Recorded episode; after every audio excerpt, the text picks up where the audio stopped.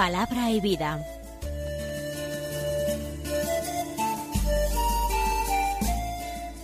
Con el Padre Manuel Horta, desde Sevilla.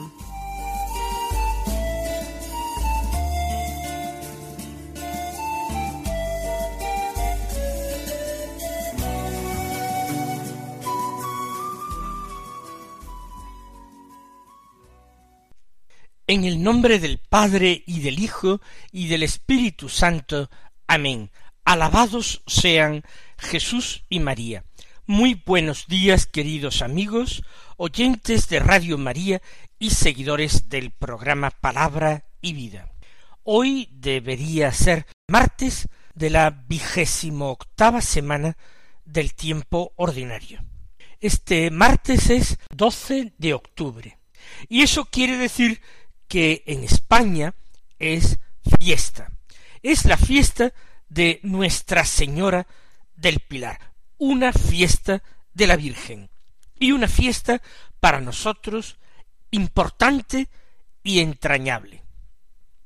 Según una tradición antiquísima y constante, la Virgen María se apareció al apóstol Santiago que misionaba en España, que había partido a los confines del mundo para predicar el Evangelio. Es Santiago el hermano de Juan, Santiago el de Cebedeo, Santiago el mayor.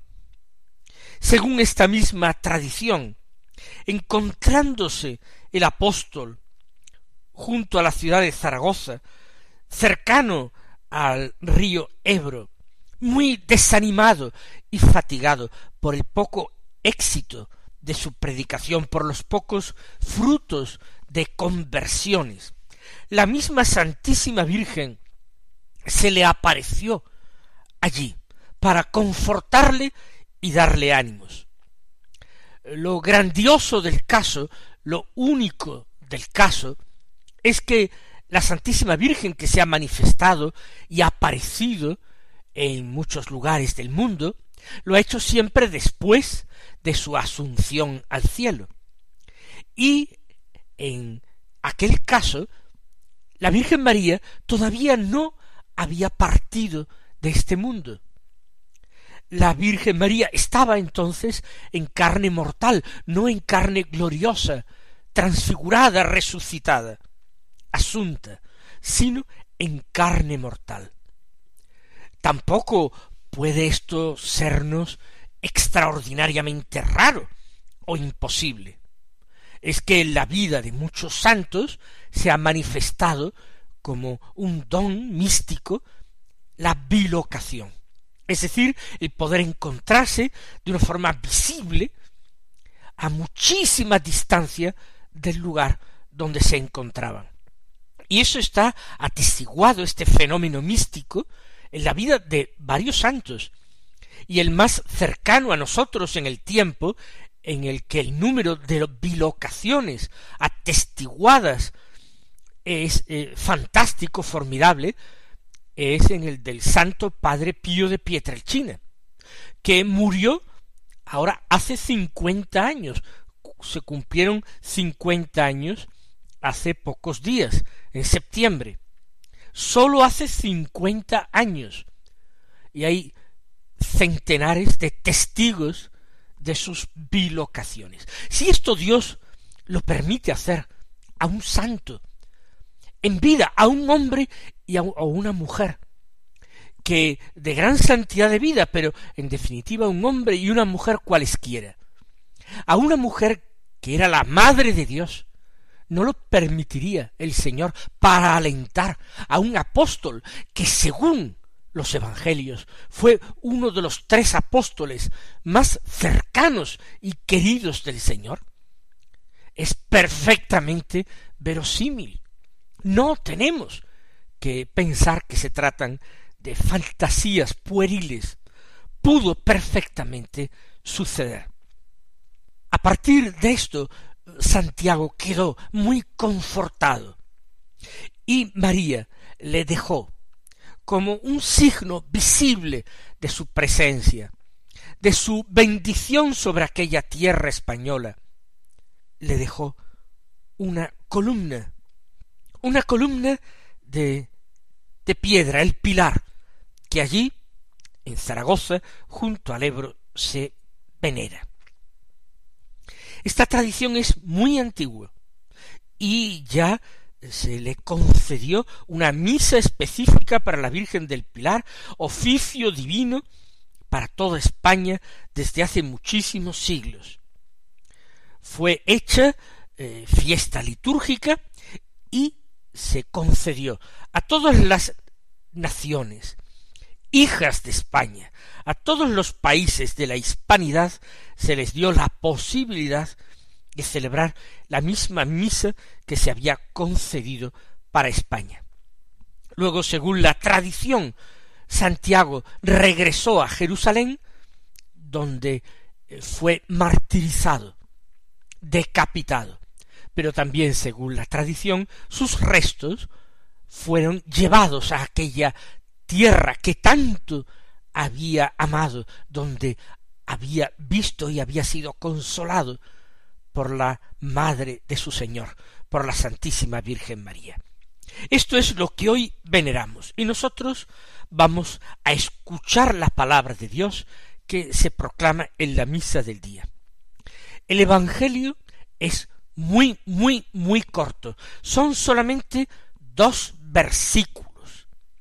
Pero vamos a escucharlos con atención, con reverencia, con el deseo de dejarnos interpelar por el Señor, y vamos a comentarlos de modo que saquemos algún tema, algunas cuestiones para nuestra oración personal. Del capítulo once de San Lucas, los versículos veintisiete y veintiocho, que dicen así, en aquel tiempo, mientras Jesús hablaba a la gente, una mujer de entre el gentío, levantando la voz, le dijo Bienaventurado el vientre que te llevó y los pechos que te criaron. Pero él dijo Mejor, bienaventurados los que escuchan la palabra de Dios y la cumplen.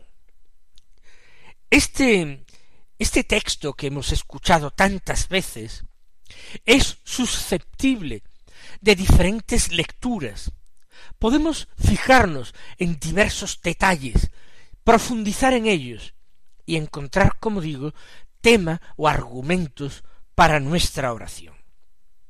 Yo me quiero fijar, en primer lugar, precisamente lo primero que afirma el evangelista San Lucas, mientras Jesús hablaba a la gente.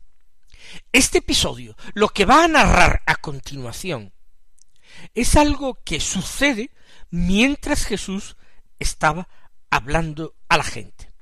Luego utiliza San Lucas la palabra gentío. Una mujer entre el gentío. Por tanto, la gente no pensemos que eran ocho, diez, quince o veinte personas. Era una muchedumbre. Era una multitud. Era un gentío.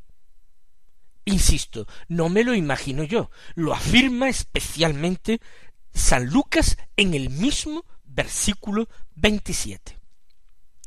Si Jesús se dirige a un gentío y además parece en un sitio abierto, el Señor tendría que levantar la voz, tendría que elevar el volumen de su voz para ser escuchado por los hombres. Porque él estaba transmitiendo una enseñanza, él estaba anunciando la buena noticia del amor de su Padre por todos los hombres, del amor de Dios, insondable, inconmensurable, hondo, mucho más que el más profundo océano, ese abismo verdaderamente de misericordia y de amor. Los hombres son amados por Dios, y a partir de esto, de que son amados, pueden esperarlo todo, a pesar de ser ellos pobres pecadores, a pesar de no merecer absolutamente nada, pueden esperarlo todo, porque son amados. La gran falta de fe de nuestro tiempo radica en que muchísimos hombres, y quiera Dios que no muchos cristianos, pero también no han llegado a conocer, no han llegado a experimentar el amor de Dios en sus vidas, y han convertido su fe cristiana bien en un mero cumplimiento de leyes, de preceptos, de normas morales, bien en un conjunto de prácticas sociales, de tradiciones, una forma exterior de vivir que afecta a muchas dimensiones, pero donde ese conocimiento vivo del amor de Dios está ausente. Cuando uno no ha hecho un descubrimiento del amor personal de Dios, podemos decir que esa persona no tiene real y verdaderamente fe. Puede tener algunas convicciones de orden religioso, espiritual, o mejor, algunas convicciones o creencias de tipo filosófico, de tipo antropológico, de tipo incluso moral, pero no verdadera fe. Jesús habla al gentío, levanta su voz porque quiere ser escuchado. Y he aquí que una persona que está entre el gentío, una mujer en concreto, dice San Lucas, levantando la voz, dijo. Es decir, Jesús levanta la voz para enseñar, para ser escuchado, para despertar en sus oyentes la fe en la palabra, el conocimiento del amor, la buena noticia. Y en cambio, una mujer, en vez de callarse para escuchar con más atención, para permitir que los demás también oigan, incluso los más alejados puedan escuchar la voz de Jesús, esta mujer levanta también la voz, como si lo que ella tuviera que decir fuera lo más importante, lo que tuviera que ser oído por todos. La voz de Jesús, en cierto modo, podemos decir que es acallada por la voz de una mujer que también levanta la suya, que también grita. Eso sí, con la mejor de las intenciones del mundo.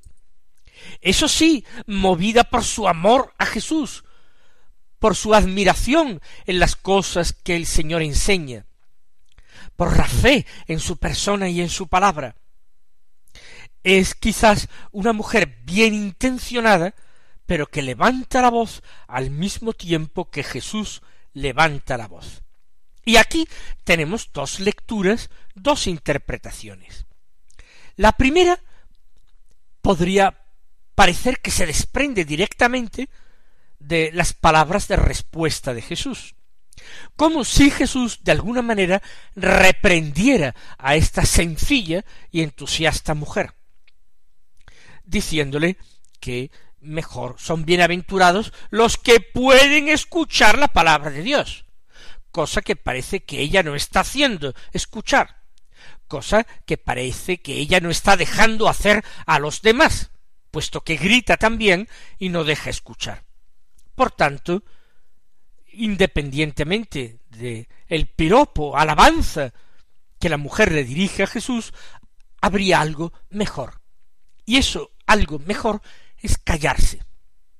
¿Cuántas veces en nuestro trato con el Señor, incluso en nuestra oración personal, estamos tratando continuamente de decir cosas como si todas esas cosas que pretendemos decir fueran realmente el núcleo central de la comunicación. El hablar mucho a veces denota falta de confianza en sí mismo o falta de confianza en el otro. Cuando el amor es grande, cuando el amor es perfecto, las palabras pasan a un segundo lugar y los silencios se hacen vehículo de comunicación tan grande, tan profundo, tan elocuente como las palabras. en nuestra oración personal, en la misma medida en que nosotros avanzamos por ese camino de intimidad con Jesucristo, que es la oración personal, en la misma medida en que se pasa de la meditación racional de las verdades de fe o de los versículos de la palabra de Dios, se pasa a la contemplación. En esa misma medida, el silencio va tomando un puesto más importante, va ocupando un espacio mayor en nuestra oración personal. Aquella mujer bien haría en aprender a callar como nosotros mismos, hacer silencio para permitir que la voz del Señor aflore en nuestro interior, suba de lo profundo a la superficie, la acojamos y la entendamos como palabra suya, personalizada para nosotros, conteniendo un mensaje extremadamente personal para cada uno de nosotros. Así pues, una primera lectura del texto nos lleva a considerar que las palabras de Jesús son una cierta reprensión al entusiasmo pronto, fácil, bienaventurado, aquel vientre que te llevó y los pechos que te criaron, pero un entusiasmo imprudente, precipitado, no discernido. Pero hay una segunda posibilidad de entender la reacción de esta mujer. Pero escuchemos primero otra vez las palabras con que Jesús reacciona a esta alabanza que le hacen. Mejor dice bienaventurados los que escuchan la palabra de Dios y la cumplen. La mujer se ha fijado sólo en lo material. Se ha referido a la madre de Jesús, pero no como una persona, no llamándola la madre de Jesús, ni siquiera la mujer del carpintero, la mujer de José, el de Nazaret. Ella se ha referido solo al vientre y a los pechos de la Virgen Madre. Para decir, elogiando la parte por el todo, y elogiando sobre todo la maternidad extraordinaria, el vientre y los pechos de María. Bienaventurados son el vientre porque lo concibió, porque lo llevó, porque lo tuvo, lo retuvo, lo protegió y le permitió desarrollarse durante nueve meses, y los pechos porque lo alimentaron. Son verdaderamente bienaventurados, pero ni era el momento, ni quizás tampoco se entendía perfectamente la grandeza de María. El elogio de María, que en definitiva era el elogio de Jesús a través de la madre, quien quiera que fuera, puesto que esta mujer seguramente no la conocía, el elogio de la madre resultaba excesivamente pobre, excesivamente limitado en relación con lo que María merecía. Porque María era la oyente perfecta de la palabra. María no interrumpía a Jesús para tratar de que su palabra resonara con más fuerza que la de su hijo. Jamás hizo eso la madre. María fue la Virgen oyente, pura escucha, discípula perfecta. Por tanto, modelo para la Iglesia. Como Virgen orante, modelo de todos los que emprenden y llevan adelante camino de oración. Modelo de contemplación, al pie de la cruz modelo de contemplación, pero desde la infancia de Jesús también modelo de meditación, ya que ella sabía guardar todas las palabras que oía y que tal vez no comprendía, sabía guardarlas en su corazón para allí meditarlas. ¿Veis? María es modelo y maestra de vida interior de oración, de meditación, de contemplación. Y aquella buena mujer del pueblo quizás no era capaz de llegar a más, no percibía nada de esto, y elogiaba el vientre de María que llevó al Hijo de Dios y a los senos de María que amamantaron al Hijo de Dios. Por eso Jesús tiene que tomar la palabra no ya para reprender a esta mujer, sino tomar su palabra para subir un gran escalón y hacer el elogio más cumplido de su madre que podía hacer.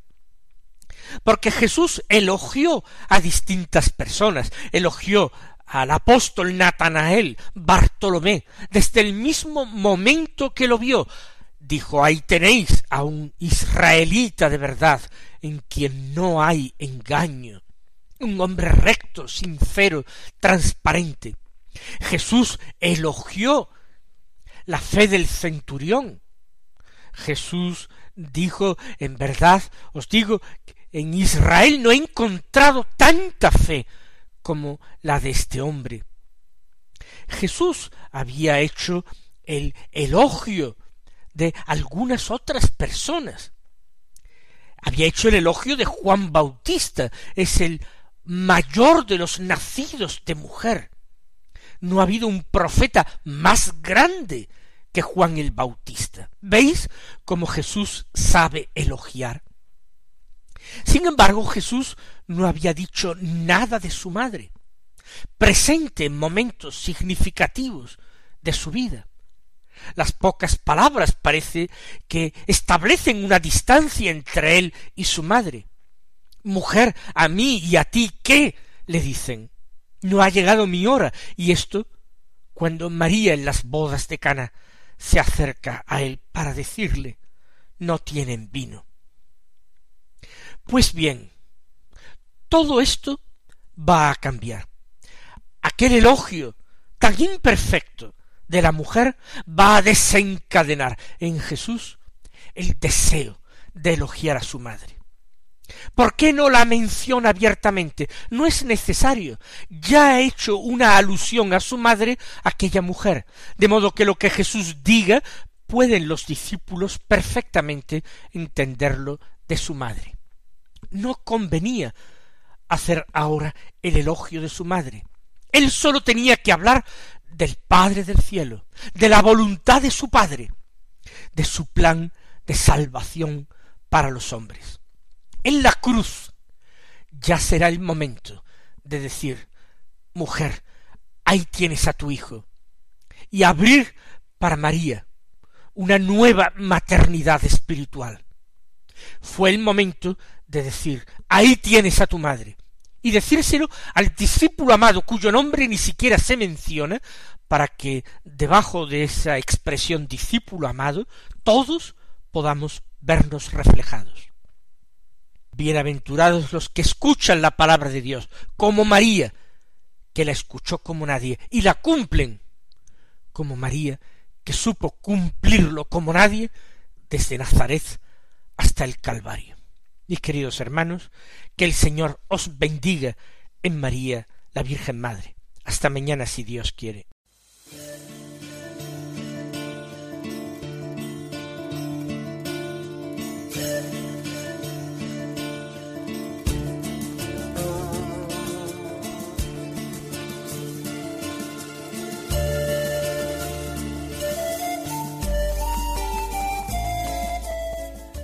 Concluye Palabra y Vida, un programa dirigido desde Sevilla por el Padre Manuel Horta.